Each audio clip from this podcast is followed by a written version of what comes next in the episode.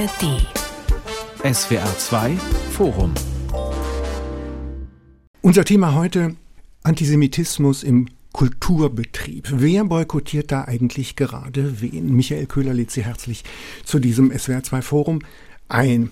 Im Kulturbetrieb in Deutschland. Da rumort es gegenwärtig heftig wegen der deutschen Haltung im Nahostkonflikt. Deutschland sei zu Israel freundlich, sagen manche, und das wirke sich kunstfeindlich am Ende aus.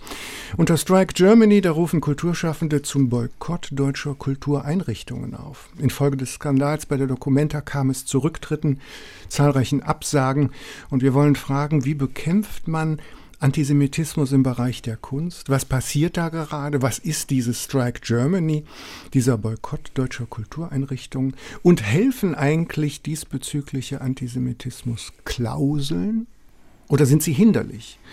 Hilft Bekenntniszwang weiter oder ist er schädlich? Was kann, was sollte man gerade auch in Deutschland erwarten können? Und darüber wollen wir diskutieren und das tun Elke Buhr. Sie ist die Chefredakteurin des Kunstmagazins Monopol in Berlin. Bei uns ist auch Frau Prof. Dr. Mirjam Wenzel. Sie ist die Direktorin des Jüdischen Museums in Frankfurt am Main. Und ich möchte etwas uncharmant den Kollegen Rüdiger Suchsland als erstes fragen, Filmkritiker und Regisseur in unserer Runde, denn die Berlinale hat angefangen, Herr Suchsland, und ich höre, dass sie ein Forum sein will, auch für den friedlichen Dialog zu Nahost, zum Krieg im Gaza. Und man fragt sich, ist das jetzt eine ganz besonders politische Berlinale? Denn da gab es ja doch viel Aufregung um Einladung, Ausladung von AfD-Politikern, um sogenannte Tiny Spaces für den Dialog. Klären Sie uns auf. Ist das eine politische Berlinale im Zeichen des Nahostkonflikts?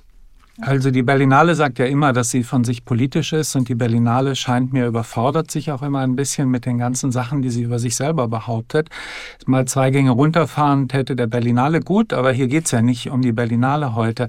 Im Zeichen des Nahostkonflikts ganz bestimmt nicht, äh, wenn überhaupt im Zeichen des Antisemitismus und der rechtsextremen Bedrohung in Deutschland.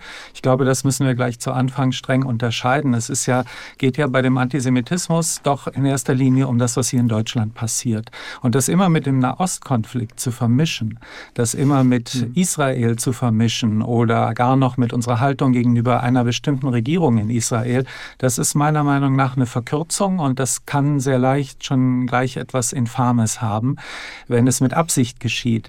Ich denke, es ging jetzt in den Konflikten, die auch vorher waren, um die Einladungspolitik der Berlinale. Da ging es natürlich um die AfD als eine rechtsextreme, demokratiefeindliche Partei in den Parlamenten und um den Umgang mit ihr. Man soll das auseinanderhalten, sagen Sie, Antisemitismus in Deutschland und Nahostkonflikt. Edgar Buhr, geht das so ohne weiteres? Hat der Nahostkonflikt nicht auch die Kunst- und die Kulturwelt heftig erfasst, spätestens, allerspätestens im letzten Sommer bei der Documenta? Ja, gerade im letzten Sommer äh, bei der Documenta ging es ja noch nicht oder nicht hauptsächlich um den Nahostkonflikt, obwohl natürlich im Nahostkonflikt die, die Wurzel äh, vieler, vieler Probleme, die wir heute haben, ist. Also ich weiß gar nicht, wo ich jetzt anfangen soll. Also soll ich jetzt bei BDS anfangen oder soll ich bei den aktuellen Streitereien anfangen. Also natürlich kommt man ja immer wieder dahin zurück und natürlich ist das Grundproblem dabei auch immer, wie definieren wir in Deutschland Antisemitismus, wie definieren wir die Haltung zu Israel, wie gehen wir mit Protesten gegen Israel um, ab wann sind diese antisemitisch und so weiter. Und diese ganzen Debatten haben nun äh, den Kulturbetrieb ja auf das heftigste erfasst, haben zu vielen Streits, Absagen, Skandalen und sehr, sehr unerfreulichen Szenen geführt. Und das muss man halt alles mal auseinanderbekommen und entwirren. Da scheint sich auch so etwas wie eine Erregungsspirale oder auch eine Zunahme von ähm, Hass entwickelt zu haben. Miriam Wenzel, Sie haben ja erlaubt, Sie nach einem sehr aktuellen Ereignis zu fragen. Vor wenigen Tagen haben Sie an einer Lesung in Berlin in einem Kunstraum, einem eigentlich geschützten Kunstraum, dem Hamburger Bahnhof, teilgenommen. Und da hat sich etwas ereignet. Sie haben es auch dem Spiegel im Interview gesagt. Klären Sie uns kurz auf, was ist passiert? Ja, ich habe an einer Kunstperformance ähm, von Tanja Bruguera äh, teilgenommen, die mir angekündigt war als eine 100-Stunden-Lesung von Hannah Arendt, The Origins of Totalitarianism. Ursprünge und, und Elemente totalitärer Herrschaft. Genau, ein klassischer Text. Ein klassischer Text, den ich einfach mit Blick auf genau diese polarisierten Konflikte, wie wir sie heute haben, im Diskurs zwischen Rassismus und auf der einen und Antisemitismus auf der anderen Seite einen sehr instruktiven Text finde, weil er eben genau beginnt mit einem Teil über Antisemitismus, überführt in das, was in der deutschen Fassung Imperialismus genannt ist, aber ausgehend von Kolonialismus. Und das Ganze fluchtet auf totale Herrschaft. Und ich denke, diese Verbindung, diese Denk Bewegungen, die der Text da drin auch macht, sind heute sehr, sehr aktuell. Und ich las eben aus dem ähm, Kapitel die Konzentrationslager. Das hatte ich mir vorgenommen, weil ich dachte, da sei die Lesung ungefähr angekommen. Habe, äh, weil ich nicht mich viel auf den sozialen Medien äh, bewege, nicht mitgekriegt, dass es eigentlich parallel eine zweite Veranstaltung gab im Rahmen der Lesung, die viel mit Strike Germany zu tun hatte. Und ähm, das ist dieser Boykottaufruf. Wir werden das gleich noch ein bisschen ausfalten. Ne? Genau. Bitte sprach, las also aus dem Kapitel die Konzentrationslager, ähm, leit, kontextualisierte äh, das so ähm, historisch auf der einen Seite, betonte aber auch, an welchen Stellen ich es auch heute interessant finde. Und ungefähr nach zehn Minuten kam dann wahrscheinlich von draußen, das gibt es verschiedene Stimmen. Das war jetzt. am Samstagabend gegen 20, 21 Uhr. Genau.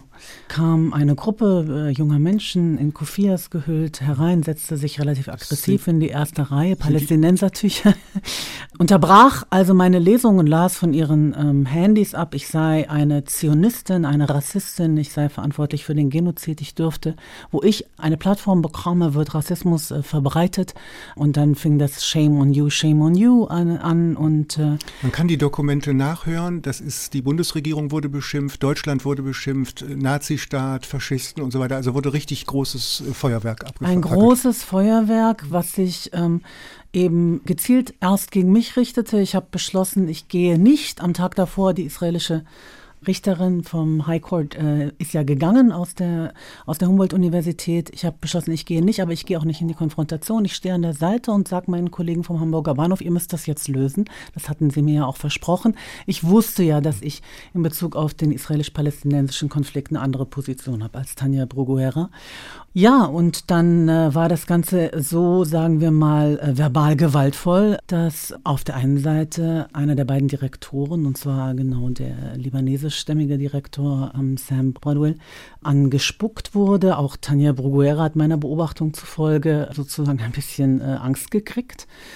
Die Atmosphäre danach war einfach, es war nicht mehr möglich, äh, für mich zu lesen. Ich habe noch ein paar Worte dazu gesagt, dass ich finde, wir müssen uns, und deswegen war ich ja auch gekommen, mit unseren differenten Hintergründen, unseren differenten Meinungen und differenten Gewalterfahrungen wechselseitig anerkennen. Und das ist die Voraussetzung für ein Gespräch. Und dieses Gespräch ist für die Demokratie dringend notwendig und für demokratische geschützte Räume in Kultureinrichtungen. Damit das klar ist, Sie waren das erklärte Ziel dieser Hasstiraden als Repräsentantin und Chefin des Jüdischen Museums Frankfurt. Ja, das war ich und ähm, es wurde ein bisschen gegoogelt vorher, wurde wahrscheinlich Miriam Wenzel Zionism oder irgendwie Miriam Wenzel Israel eingegeben. Es wurden zwei Headlines aus Interviews, die ich im Deutschlandfunk äh, gegeben hatte, äh, waren äh, der Anlass, mich ebenso zu labeln als Zionistin, Rassistin und Unterstützerin äh, des palästinensischen, des Genozids an den Palästinensern. Also dies ein Beispiel für das, was gegenwärtig auch in Kunstinstitutionen passieren kann. Erlauben Sie eine persönliche Frage? Sowas steckt man ja nicht, äh, lässt man nicht im Hemd stecken. Also ich hätte bei sowas zittrige Knie. Hatten Sie Angst? Ich denke, mit solchen, in solchen gewaltvollen Momenten mhm. gibt es einen Reflex des Körpers. Und ähm, dieser Reflex, ähm, der ist auch gut, dass man im gewissen Sinne aus sich rausgeht. Ich habe das also irgendwie beobachtet. Mir war klar, dass äh, it's not me. Mhm. Das, die, da, ist, da wird projiziert auf eine Chimäre, für die ich stehe. Und, es hat mehrere es, Tage gebraucht und wir sind sehr froh, dass Sie Worte finden dafür, was Sie jetzt übrigens zum ersten Mal tun. Das ist richtig, zum ersten Mal im Radio. Und es ist schon auch so, dass sozusagen dieses gewaltvolle äh, Klima und ähm, das kommt dann irgendwann im Körper an. Und so laufen diese Prozesse ab, mhm. ähm, dass sie einen dann allmählich aufsuchen. Sie suchen einen vor allen Dingen in der Nacht auf. Was, nach die Berliner Kollegen gefragt, was ist dieses Strike Germany-Aufruf? Was ist hm. der? Das ist ein anonymer Aufruf. Rüdiger Suchsland, äh, Sie glucksen schon, der an deutsche Kulturinstitutionen gerichtet ist. Man solle die meiden, weil das ist alles hier ein, ein furchtbarer Nazistaat, in Anführungszeichen. Ja, es ist ein anonymer Aufruf, äh, der sich an die Kunstschaffenden richtet, der in englischer Sprache formuliert ist. Es gibt dann Übersetzungen davon, der offenbar, nach dem, was man rausfinden kann, auch aus dem angelsächsischen Raum her initiiert wurde, der eigentlich ein bisschen BDS kopiert. Und äh, diese BDS, also das Boykott, ist diese Boykottbewegung, ja, ne? Genau, diese Boykottbewegung auf äh, Deutschland überträgt, weil Deutschland, der deutsche Staat, aber auch die Bevölkerung, auch die Kulturinstitutionen in eine Art Komplizenschaft gedrängt werden mit dem, das sind ja alles Chimären, das sind alles auch Propagandabilder, also nichts, was ich für real halte, mit einem genozidalen israelischen Staat es wird im Grunde genommen gefordert, die, die deutschen Kulturschaffenden im Ausland zu boykottieren, deutsche Kulturereignisse im Inland zu boykottieren, also so etwas wie die Berlinale beispielsweise. Das ist ich aber gering geblieben. Also ich weiß nur von ein bis zwei Absagen beim Filmfestival, ja, ja. richtig? Ja, genau. Also da kommen wir vielleicht gleich noch drauf. Aber es ist, glaube ich, äh, also wenn man dann erstmal liest, wer das so unterschreibt, dann ist ja das Interessante daran, dass auch Deutsche das unterschreiben. Wenn man mal hinschaut, wer das ist, das sind alles zweite, dritte, vierte rote Reihe. Es sind fünf, sechs wichtige Leute da drin. Den Rest kann man, sorry, vergessen. Gleichzeitig sind es schon Leute, wenn man nach der Herkunft fragt, die vor allem aus Berlin kommen. Mir scheint vieles, über das wir diskutieren, ein besonders Berliner Phänomen zu sein. Das, ich glaube, auch was äh, Frau Wenzel beim, vom Hamburger Bahnhof beschreibt, das wäre in einem anderen Ort in Deutschland so nicht möglich, behaupte also ich. Sich das in mal. Krefeld, Fulda oder Ulm vorzustellen ja. oder Apolda, Jena ja. oder Eisenach fällt mir auch, auch in schwer. München nicht. Auch, auch in Frankfurt, München nicht, auch in Frankfurt, Frankfurt nicht. Ja? Undenkbar. Ja. Genau. Und wir müssen uns klar machen, dass Deutschland ein Berlin-Problem hat. Die deutsche Kultur hat ein Berlin-Problem. Das hat mit der ganzen internationalen Kunstszene in Berlin zu tun, bei der arabischstämmige Künstler einen besonders großen Einfluss haben bei der, man muss hier sehr vorsichtig sein, aber bei der, wenn man hinschaut, wer die Akteure sind, wer da mitmacht, es sind ganz bestimmte linke und auch äh, linksextreme Szenen. Also man kann da weder die Partei Die Linke noch die Grünen oder die SPD gar dafür vereinnahmen, aber andere Gruppen sind es natürlich schon. Und äh, die besorgen hier teilweise auch das Geschäft von ganz rechts außen. Das ist auch klar, dass es hier Schnittstellen gibt. Da haben wir also eine Sie besondere meinen Situation. Antisemitismus und ja. Rechtsextremen. Ja. Ja, genau. Und ich meine auch das, was ja andere schon äh, in ähnlichen Zusammenhängen als Linksfaschismus bezeichnet haben. Wem begegnen wir hier? Denn äh, es ist äh, die sehr einseitige Übertragung von ganz bestimmten Gedanken, die aus der Kolonialismustheorie, aus der Identitätstheorie kommen und äh, zu dem führen, was wir Identitätspolitik zusammenfassend nennen, eine Übertragung jetzt auf Antisemitismus, auf Juden, auf äh, den sogenannten Nahostkonflikt, der hier aber instrumentalisiert wird, um eigentlich antijüdischer Rassismus zu werden. Denn es ist ja ein Rassismus, der sich gegen Juden in Deutschland richtet. Wir dürfen nicht vergessen, in Berlin waren Davidsterne an die Häuser gemalt und auf die Straßen gemalt. Ich habe es selbst gesehen. In Berlin wurden jüdische Einrichtungen äh, angegriffen und mussten, müssen sowieso geschützt werden, was ja schon ein Skandal ist. Insofern noch eine letzte Bemerkung. Kann ich absolut nicht die Ansicht teilen von Frau Buhr, dass der Nahostkonflikt die Wurzel aller Konflikte ist. Wir müssen ehrlich sein. Die Wurzel aller Konflikte ist der Mord durch Deutsche an den europäischen Juden. Denn erst der hat überhaupt zur Gründung des Staates Israel in der jetzigen Form geführt. Lassen Sie uns etwas gegenwartslastig unser Thema nochmal in den Blick nehmen, nämlich die Frage im Zusammenhang mit dem gegenwärtigen Kunst- und Kulturbetrieb. Frau Buhr, Sie haben sehr früh, wenn ich das richtig erinnere, auch in Ihrem Blatt äh, darauf hingewiesen, dass es durch den Kampf gegen Antisemitismus teilweise Auswüchse gibt, die sie nicht gutheißen. Etwas präziser und einfacher gesagt, die Absage von Ausstellungen etwa. Candice Brights ist so ein typischer Fall. Eine südafrikanisch-jüdische Künstlerin, die in Berlin lebt. Wir könnten andere Beispiele nennen, wo Ausstellungen abgesagt worden sind, weil es an der nötigen Verurteilung des Attentats der Hamas am 7. Oktober mangelt. Was für Auswirkungen hat das alles auf den Kunstbetrieb?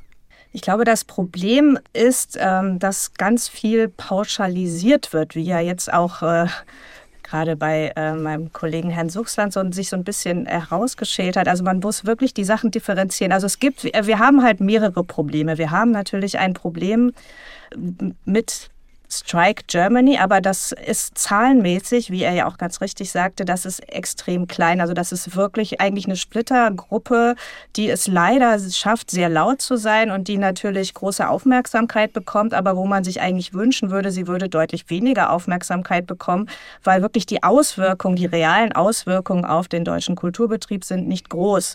Also ja, bei Leute, New York werden schon Ausstellungen boykottiert. Das geht ja jetzt erst los die Leute, die jetzt hier Deutschland boykottieren, das, äh, da haben die Institutionen ja teilweise schon, schon sehr gut darauf reagiert, dass sie sagt, okay, das brauchen wir dann auch nicht und so. Also es ist jetzt nichts, was finde ich, den deutschen Kulturbetrieb jetzt substanziell schädigt, wenn da diese sehr aktivistische, sehr extreme Gruppe meint, irgendwie den Palästinensern etwas Gutes zu tun, indem sie nicht in deutschen Institutionen ausstellt, was ja an sich schon eine relativ absurde Idee ist.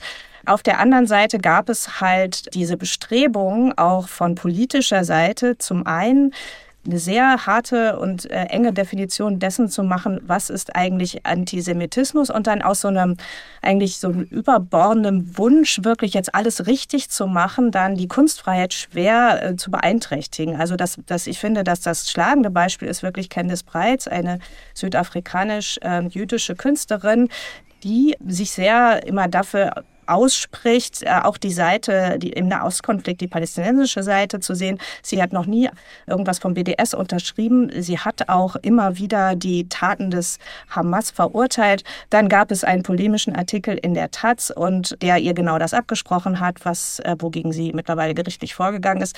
Und dann wurde ihre Ausstellung abgesagt im Saarlandmuseum, obwohl inhaltlich das sich mit komplett anderen Dingen beschäftigte. Also wirklich aus so einem Säuberungswillen letztlich, wo die Politik Einfluss Einfluss genommen hat auf eine Institution. Und ich finde, das ist irgendwie der Punkt, wo man sieht, so geht es halt nicht. Es geht ja um die Kunstausstellung, dann guckt man, was ist eigentlich der Inhalt der Ausstellung, was ist eigentlich das Werk. Da muss man ja nicht durchgoogeln, was die jeweiligen Personen auf Social Media in den letzten fünf Jahren zum Thema BDS oder so gesagt haben. Also das ist einfach, insgesamt ist die Situation so aufgeheizt, dass man, glaube ich, vergessen hat, was wollen wir eigentlich zeigen, nämlich Kunst und was war nochmal der Inhalt der Kunstfreiheit und wie intensiv darf eigentlich die Politik hier eingreifen, da rein, was, welche Künstler ausgestellt werden und äh, was hier eigentlich gemacht wird in den Institutionen. Da würde ich, ich, gerne intervenieren. Ich würde auch, ich würde ja, auch gerne pardon. noch was dazu sagen. Ja, bitte. Aus meiner Beobachtung hat die zeitgenössische Kunst in den letzten Jahren sich aber auch von sich aus immer weiter politisiert.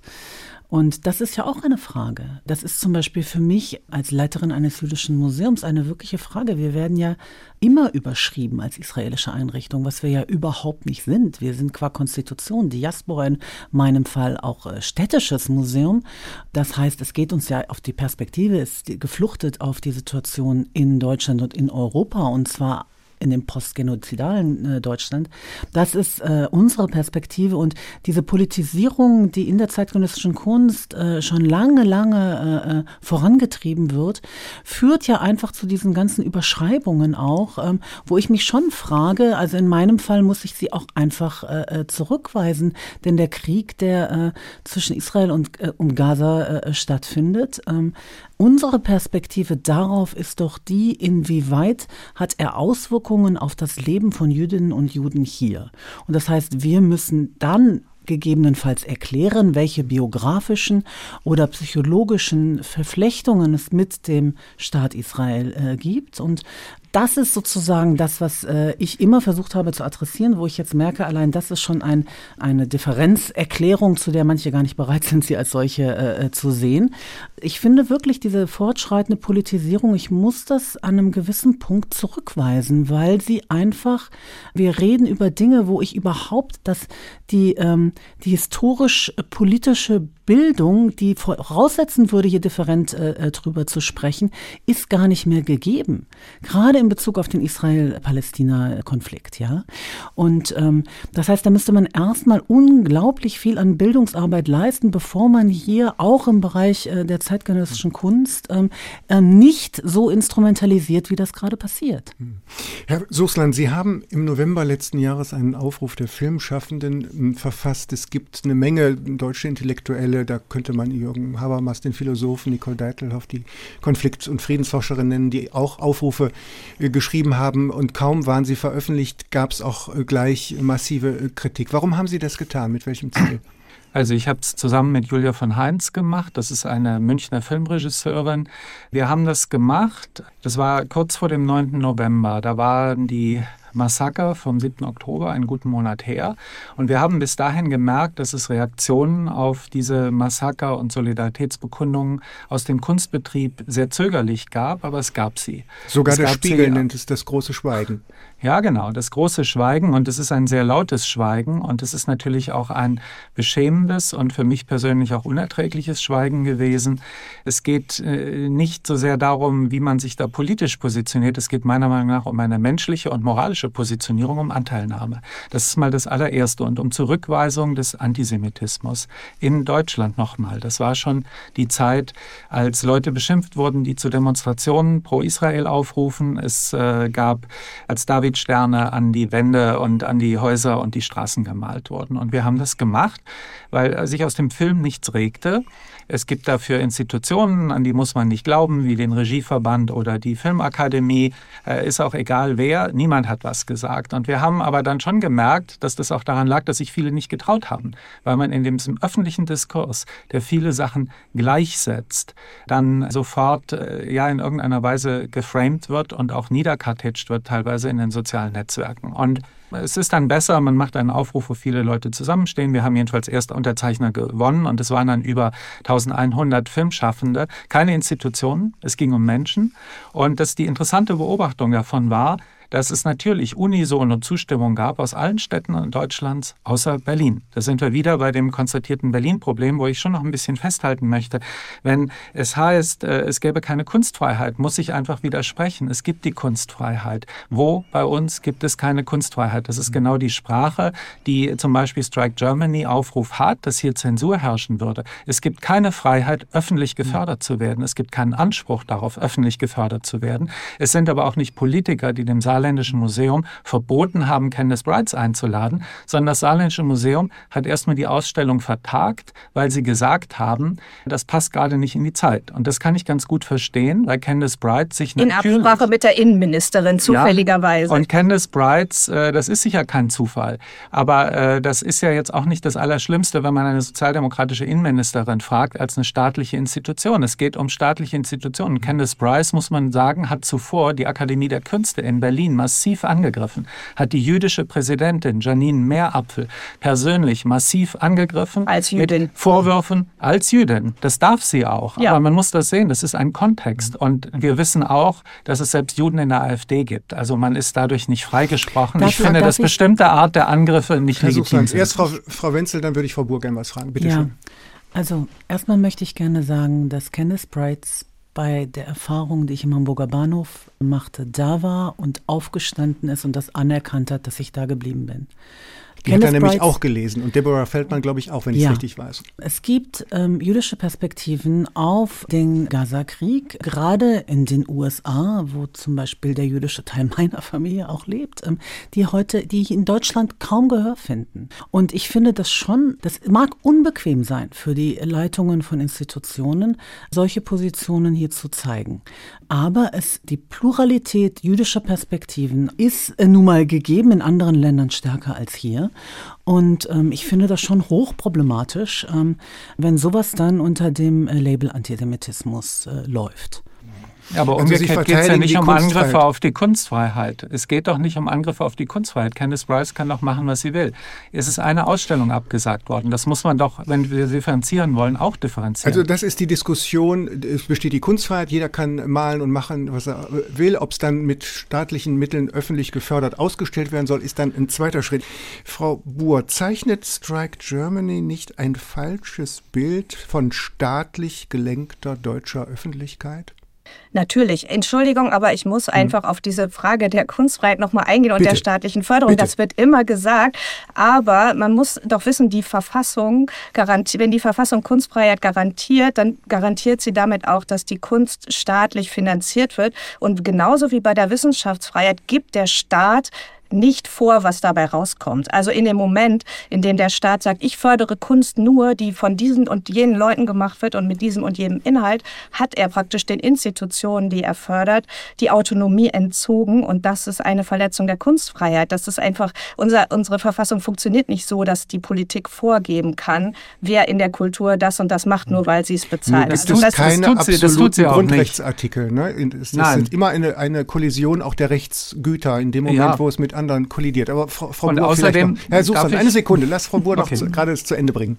Nee, das wollte ich nur dazu sagen. Und Strike Germany, natürlich hat Strike Germany eine komplett verzerrte, also aus unserer Perspektive okay. verzerrten Blick auf das, was in deutschen staatlichen Institutionen stattfindet. Es ist ja auch so, ähm, Dann können genauso wir diesen Teil abhaken in unserem Gespräch und sagen, auf Strike jeden Fall, weil Strike, Strike ist, Germany ist einfach eine, Split, eine, ex, eine extreme Splittergruppe und alle Institutionen tun gut daran, die einfach so weit wie möglich zu ignorieren. Wenn natürlich sowas passiert wie bei jetzt im Hamburger Bahnhof, das kann man nicht ignorieren, das ist schrecklich, das muss man irgendwie versuchen versuchen zu verhindern. Aber ansonsten, also institutionell und medial und so weiter, am besten so klein halten wie möglich, weil man möchte diesen Leuten kein Forum bieten. Ich würde gerne noch ähm, was sagen zu dem, was mich stört. Ähm, mich stören die Gesten. Die Geste, ich wurde gecancelt. Weil in diesem ganzen Diskursklima, über das wir äh, sprechen, geht es ja eigentlich immer permanent um Übertrumpfungen äh, sozusagen im Opferstatus der Akt des Sprechens ist nur legitimiert dadurch, indem ich öffentlich sage, ich bin Opfer von, von dem und dem geworden. Und da gibt es eine riesen Übertrumpfung. Ich wurde gecancelt, ich wurde gecancelt. Also nicht Sündenstolz, sondern Cancelstolz. Mich stört das ist diese, diese Geste, die, die stört mich wirklich sehr. Gleichzeitig durch diese massive Politisierung auf der einen Seite im Bereich der zeitgenössischen Kunst und auf der anderen Seite einfach die Tatsache, dass wir eine von Krieg, Hass und Hetze gezeichnete Gegenwart haben, die einfach von Leitungen von Institutionen, wie ich es eben auch bin, eine enorme Diskurskompetenz und Courage erfordert. Ähm, und das ist, muss man natürlich auch sehen. Kunstfreiheit erfordert ja, dass äh, Leitungen von Institutionen Verantwortung übernehmen für die Position, die sie aus, ausstellen. Und da erlebe ich oft bei Kollegen, wenn es um die Themen geht, über die wir jetzt gerade sprechen, ja, also sozusagen Antisemitismus, äh, jüdische Gegenwart, alles, wo es einen, wo, wo es einen Blick, gefluchteten Blick gibt äh, auf Israel-Palästina, erlebe ich eine große Überforderung. Und ähm, diese Überforderung da sozusagen differenziert äh, äh zu argumentieren. Woran liegt denn das? Sind das die Erwartung auch einer deutschen Öffentlichkeit, nichts falsch zu machen? Also ich denke natürlich schon, dass wir einfach in, verlernt haben, in einem konstruktiven Sinne zu streiten. Früher ähm, wurden, denke ich, verschiedene Positionen konstruktiver miteinander verhandelt. Heute ist alles, äh, geht auf die Person. Rigoroser rigoroser. Das mhm. hat auch mit diesem fortschreitenden Identitätspolitischen zu tun. Ähm, es hat aber auch mit einem Abbau von Wissen zu tun im öffentlichen Diskurs. Es muss viel schneller geschrieben werden. Es wird viel mehr Meinung prozessiert als sozusagen fundierte Positionen. Und das ist das, was ich eben erlebe. Und das ist Bestandteil schon dessen. Ich denke, dass sich manche Leitungen schlicht nicht zutrauen, unbequeme Positionen zu zeigen. Und ich meine, was wäre aus einer Position wie äh, Beuys äh, geworden, wenn sich Leitungen Regierungen das nicht zugetraut hätten. Frau Buhr, hat sie recht? Ja, total. Also ich äh, verstehe es aber auch. Also wenn ich heute eine Institution leiten würde, ich würde mir als erstes immer äh, rechtlichen Beistand suchen gegen die Politik und mhm. gegen die Öffentlichkeit, als zweites Beratung für den nächsten Shitstorm. Also ich finde es ich äh, kann es total verstehen, dass es extrem anstrengend ist, unter anderem, weil es ja auch, weil ja auch in Zeiten des Plattformkapitalismus es große Unternehmen gibt, die Geld damit machen, dass es eine, dass eine Skandalisierung stattfindet und auch ähm, die Politik ja auch überhaupt nicht mehr die, die Institutionen schützt, sondern ja sofort auch auf äh, sich distanziert. Also das hat man ja bei diesen ganzen Preisen gesehen und so weiter. Das heißt also als Institutionsleiter weiß man ja, dass man auf sich allein gestellt ist und ich beneide die wirklich nicht.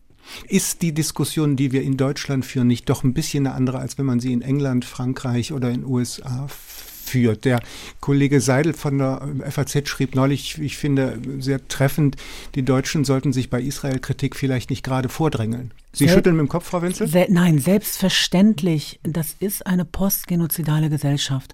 Und wir haben es mit Echoräumen zu tun. Die meisten. Und der Wiederkehr von Traumatisierungserfahrungen. Das auf der jüdischen Seite. Das ist ja das Problem. Also, das ist der 7. Oktober. Der 7. Oktober, weil er ja auch äh, live gefilmt wurde und so hat zu einer massiven Retraumatisierung äh, geführt. Aber in den deutschen äh, Familien natürlich doch zu geringfügige Aufarbeitung bei gleichzeitigem, und das ist immer Bestandteil auch des israelbezogenen Antisemitismus, die Erleichterung darüber, dass die Juden jetzt auch mal die Schlechten sind. Äh, das Ganze wird noch sozusagen angereichert über eine internationale Vernetzung, gerade im Kulturbereich und im Bereich der Wissenschaften, die, äh, die zwangsläufig ist ähm, und die eben eine andere Komplexität äh, mit sich bringt, weil es dort andere Stimmen gibt. Und dann muss jedes Mal eben wieder ausgehandelt werden, sind diese anderen Stimmen hier in dem postgenozidalen Deutschland vertretbar? Will ich die als Leitung vertreten? Wo ist persönlich die rote Linie, die ich formuliere und die ich auch vertreten kann, öffentlich? Herr Suchsland?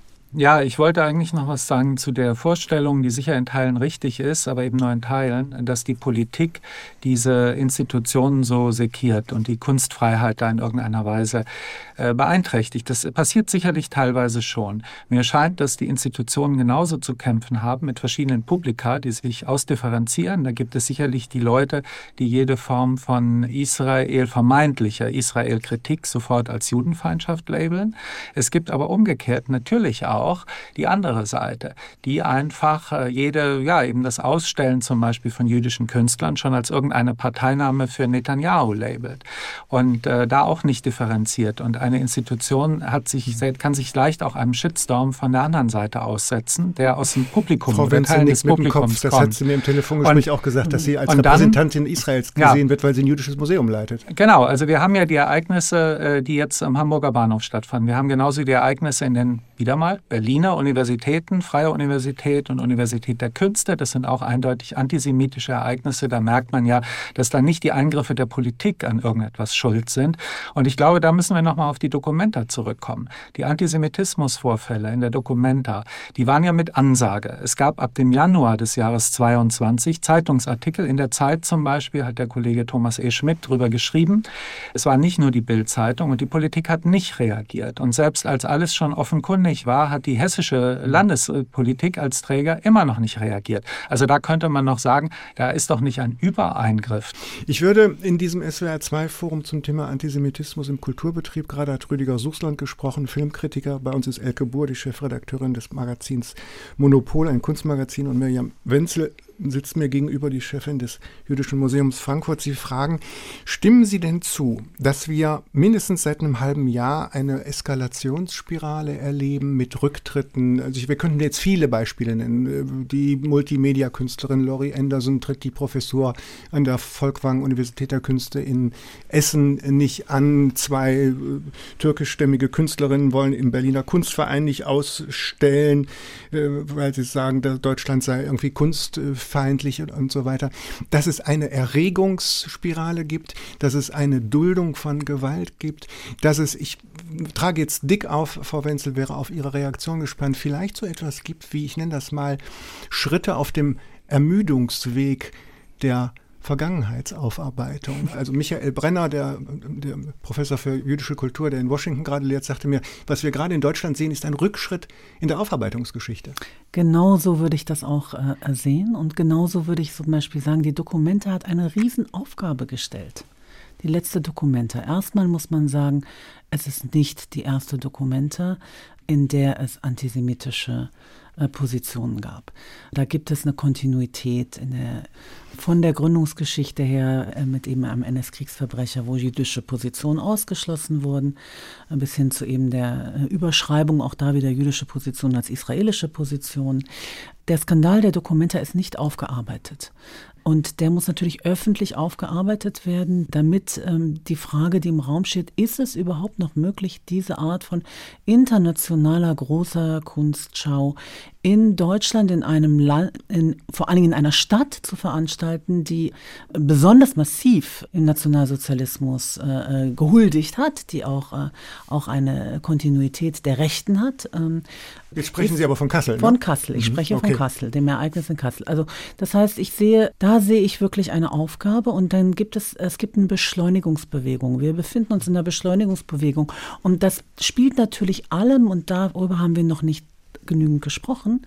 Das spielt natürlich alles der großen Transformation unserer Gesellschaft hin zu einer zunehmend rechtsrückenden Gesellschaft und wählenden, also auch dem Rechtsextremismus mhm. äh, zu, der einfache Lösungen anbietet für komplexe Situationen. Das Versprechen in sich birgt, alles wird autoritär und zentral äh, äh geregelt und die Problememacher werden dann die nicht deportiert, sondern wie es jetzt heißt, remigriert. Mhm. Das sind der, die große Treiber dieser Beschleunigung, in der wir uns befinden, sind Hass und Hetze in unserer Gesellschaft, sind auch die ähm, digitalen Medien, die über Erregungsloops funktionieren und die einfach differenzierte Auseinandersetzungen unmöglich machen über verschiedene Positionen, wechselseitige Gewaltanerkennung, eine Auseinandersetzung mit der Problematik in Deutschland als Jüdin oder Jude zu leben und permanent konfrontiert zu sein mit den Echos der Vergangenheit. All das würde erfordern eine ganz andere Klima der Auseinandersetzung und Anerkennung, insbesondere von Menschen mit Gewalterfahrung. Und dazu ist diese Gesellschaft im Moment nicht in der Lage. Und deswegen braucht es Räume, die geschützt sind, in denen diese Auseinandersetzung geführt werden kann. Und meiner Ansicht nach sind das die Räume, die Kulturinstitutionen im Moment herstellen müssen.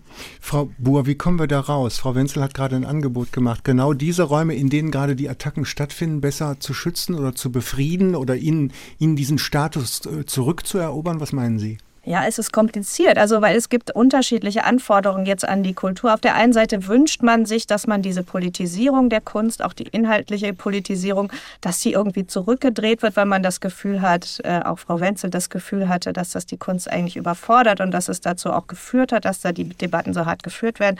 Dann wünscht man sich trotzdem die Kultur als einen geschützten Raum. Man möchte aber trotzdem auch die Kultur erhalten als einen Raum, wo sehr unterschiedliche Perspektiven, also wo zum Beispiel, wo auch Gewalt erfahren Erfahrungen von der arabischstämmigen Bevölkerung zum Beispiel artikuliert werden können, was ja auch passieren muss. Es müssen ja auch die, die neue, äh, also die neue deutsche Gesellschaft, die aus ganz anderen Bevölkerungsschichten besteht, als sie noch vor 20, 30 Jahren bestanden hat, die müssen ja eigentlich auch alle ihren äh, Resonanzraum in diesen Institutionen finden. Ich finde diese Forderung alles sinnvoll, aber wie man das umsetzen kann, kann ich zum Beispiel nach diesem Wochenende im Hamburger Bahnhof wüsste ich es jetzt nicht, weil ich fand eigentlich den Versuch, fand ich sehr, sehr spannend. Ich fand das toll, was da alles für Leute gelesen haben. Und wenn sowas dann auf so eine brutale Weise gestört wird, ist es natürlich erstmal sehr deprimiert. Also ich glaube, dass das, was man machen möchte, ist irgendwie klar. Aber wie das jetzt umgesetzt werden kann, vielleicht ist es auch im Moment noch nicht der Moment. Vielleicht muss der, vielleicht geht das, wenn der Krieg eine Weile zu Ende ist. Also, aber im Moment, glaube ich, ist wirklich, sind auch die Gefühle die sind so, die, die, die schäumen so hoch, dass es sehr, sehr schwierig ist. Mhm. Herr Sustand, wie, wie sehen Sie das? Die Berlinale findet statt. Mit ähnlichen Erregungen muss man da aber nicht rechnen. Ne? Da gibt es so kleine Tiny Spaces, Dialogräume. Ich habe gerade gelesen, manche sagen, die müssten eigentlich viel größer äh, sein. Ist das so eine Feigenblattgeschichte? Wird das künftig bei der Berlinale noch eine größere Rolle spielen? Was denken Sie? Ich kann das nicht beurteilen. Das müssen wir mal abwarten, was mhm. in Zukunft ist. Ich glaube, da wird alles eine kleinere Rolle spielen, weil die ja immer weniger Geld haben. In diesem Jahr schon Sektionen gestrichen und das Programm eingestampft. Das muss man mal abwarten. Die Berlinale hat sicher andere Probleme als die Tiny oder größeren Spaces, die sie einrichten. Es gibt da schon die Diskussion. Es ist ja ein internationales Festival mit einem internationalen Publikum. Und es ist natürlich immer dann bemerkenswert, was stattfindet, was nicht stattfindet. So richtige, klare Solidaritätserklärungen oder irgendwelche Aktionen mit dem, was in Israel passiert ist, äh, die kann ich nicht sehen, weil man bei aller Kritik natürlich am Gaza-Krieg äh, die Sachen nicht gleichsetzen sollte. Und wir haben jetzt lange über Antisemitismus in Deutschland gesprochen. Wir können ja mal den Blick nach Israel insofern werfen, dass ich auf zwei Sachen aufmerksam machen würde. Sie haben vorhin gefragt nach der Rolle, die Kulturinstitutionen spielen können. Mir scheint, dass äh, Aufklärung und Selbstkritik zwei Stichworte dafür sind äh, und dass man vielleicht tatsächlich, das merken wir ja im alltäglichen Diskurs, dass wir mehr über Israel erfahren müssen, dass man Israel anders darstellen muss, dass man es eben nicht reduzieren kann auf die Vorgeschichte, die Shoah und dann jetzt die Regierung Netanyahu und den Krieg, der im Gaza stattfindet oder die Massaker davor. Man müsste mal äh, darauf kommen, dass eigentlich die Werte der linken und linksliberalen Teile der deutschen Gesellschaft, das was wir so Wokeness manchmal nennen, da ist Israel ja der paradigmatische Staat. Welcher Staat im Nahen Osten lebt woke Werte so wie Israel, ist äh, offen gegenüber schwul, lesbischen und queeren Communities. Die Toten der Massaker waren Friedenskämpfer. Das wird auch vergessen.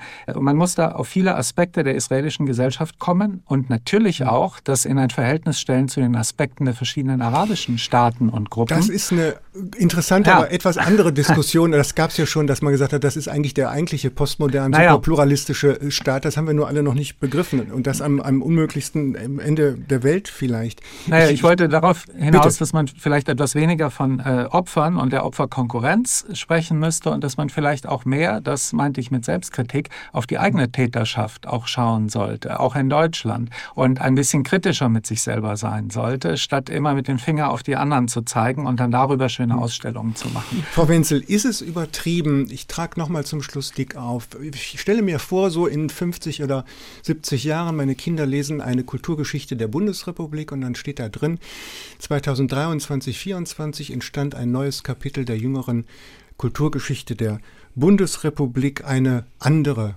Zeitenwende. Bin ich jetzt zu pathetisch? Ja.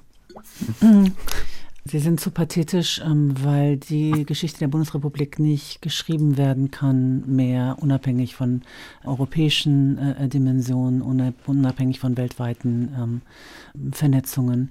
Wir müssen die geopolitischen äh, Dimensionen beachten. Wir leben in Zeiten einer multiplen äh, Krise, die Klimakrise, die Digitalität, die eben ganz andere, eine ganz andere Gegenwärtigkeit ähm, erzeugt. Das heißt, die Geschichte der Bundesrepublik, so wie sie geschrieben werden konnte, als es quasi nur Radio und Fernsehen gab und ähm, die Menschen noch Zeitungen gelesen haben, die kann so nicht mehr geschrieben werden. Man muss äh, mit dieser Komplexität der Vernetztheit umgehen. Die Rechten bieten eine einfache Lösung an. Das ist, ist ähm, die Isolation und die Fluchtung auf den Nationalstaat. Da könnte man dann wieder so. Damit verändern sich auch die Gedächtnisräume, ne? Damit verändern sich auf jeden Fall äh, äh, auch die Gedächtnisräume. Aber ich würde gerne noch mal einen Schritt zurück zu Herrn Suchsland. Ich glaube, was einfach viel zu wenig geschrieben wird, ist die Geschichte der Kontinuität von Judenfeindschaft. Der von Judenfeindschaft ähm, in Europa, in einem christlich geprägten Europa, die, ähm, die Transformation von Judenfeindschaft in der Aufklärung ähm, zu etwas zu anderen Vorstellungen. Aber gibt es ähm, gerade in Jena einen großen DFG-Forschungsbereich zu? Ja, und, ähm, und erst wenn wir die, die Geschichte so fluchten, dann versteht man auch, ähm, was sozusagen das Erleichterte ist. Erleichternde ist, ähm, wenn man endlich sozusagen Israel und da dann monolithisch wahrnehmen kann, eben als siedlerkolonialen Staat. Ähm, das ist eben das sowieso ja ein Bestandteil des äh, Antisemitismus, ist eine Projektion oder wie Adorno sagte, das Gerücht von Juden, eine, eine fatische Projektion auf äh, Jüdinnen und Juden, die Monolithisierung. Und die findet eben strukturell statt in diesem Diskurs über Israel als ähm, Apartheidsstaat. Erst wenn wir das, diese Dimension sehen, was ist äh, dann auch eben Judenfeindschaft, vor allen Dingen nochmal nach der Shoah in, äh, in der Bundesrepublik, dann kriegen wir einen anderen Blick, denke ich, auf die tiefen Dimensionen auch in der europäischen Kultur, die das hat. Und da stellt sich dann wirklich einfach eine Frage von Verantwortung.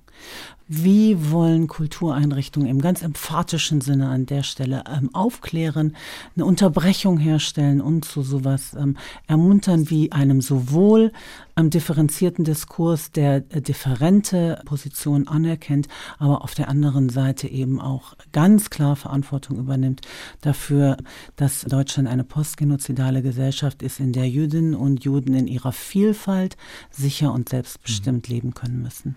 Und mit Antisemitismus Klauseln kommt man da nicht weiter, Frau Buhr, ne? Nee, auf keinen Fall. Das war ja auch sehr vernünftig von Joe Cialo, dass er sie dann zurückgenommen hat, weil. Der Berliner Kultursenator. Ja, hm. Genau, das, äh, das ist ja weitgehend äh, diskutiert worden, unter anderem, weil es auch diese enge IRA-Definition beinhaltete, wonach Israel-Kritik sehr, sehr schnell als antisemitisch gelabelt wird und man halt einfach mit einen internationalen äh, Diskurs nicht führen kann auf so einer auf so einer Grundlage, sondern wirklich auch den Institut. Ich meine, die, auch die äh, Leiter der Institutionen in Berlin haben ja Joe Cialo gesagt, wir nehmen das Thema auf eine Weise auf, wie wir das gerne möchten. Wir möchten bitte autonom sein in unserer äh, in unserem Umgang mit den Leuten, die wir einladen und so weiter. Also es ist ganz mhm. gut, dass das vom Tisch ist. Genauso wie ja die BDS-Klausel, wie auch viele Leute mittlerweile sagen, ja offensichtlich nichts geholfen hat, sondern nur Streit gebracht hat und äh, man sich wirklich andere, also man seine Energien auf andere Bereiche, finde ich, konzentrieren muss, auf Schulen, auf Aufklärung, anstatt sich im Kulturbetrieb da zu hm. zerfetzen. Das entbindet niemanden davon, sehr genau zu prüfen, wen man einlädt und welche Formen der Präsentation man wählt und wie man Besucher, Veranstalter, Gäste, Künstler und so weiter schützt. Antisemitismus im Kulturbetrieb. Wer boykottiert wen? Zuletzt haben gesprochen Elke Buhr, die Chefredakteurin des Monopol Kunstmagazins. Rüdiger Sußland, Filmkritiker und Regisseur, war auch bei uns und nicht zuletzt Professor Dr. Miriam Wenzel, die Direktorin des Jüdischen Museums in Frankfurt. Durch die Sendung führte bis hierhin Michael Köhler. Ihnen ein herzliches Dankeschön, dass Sie dabei waren.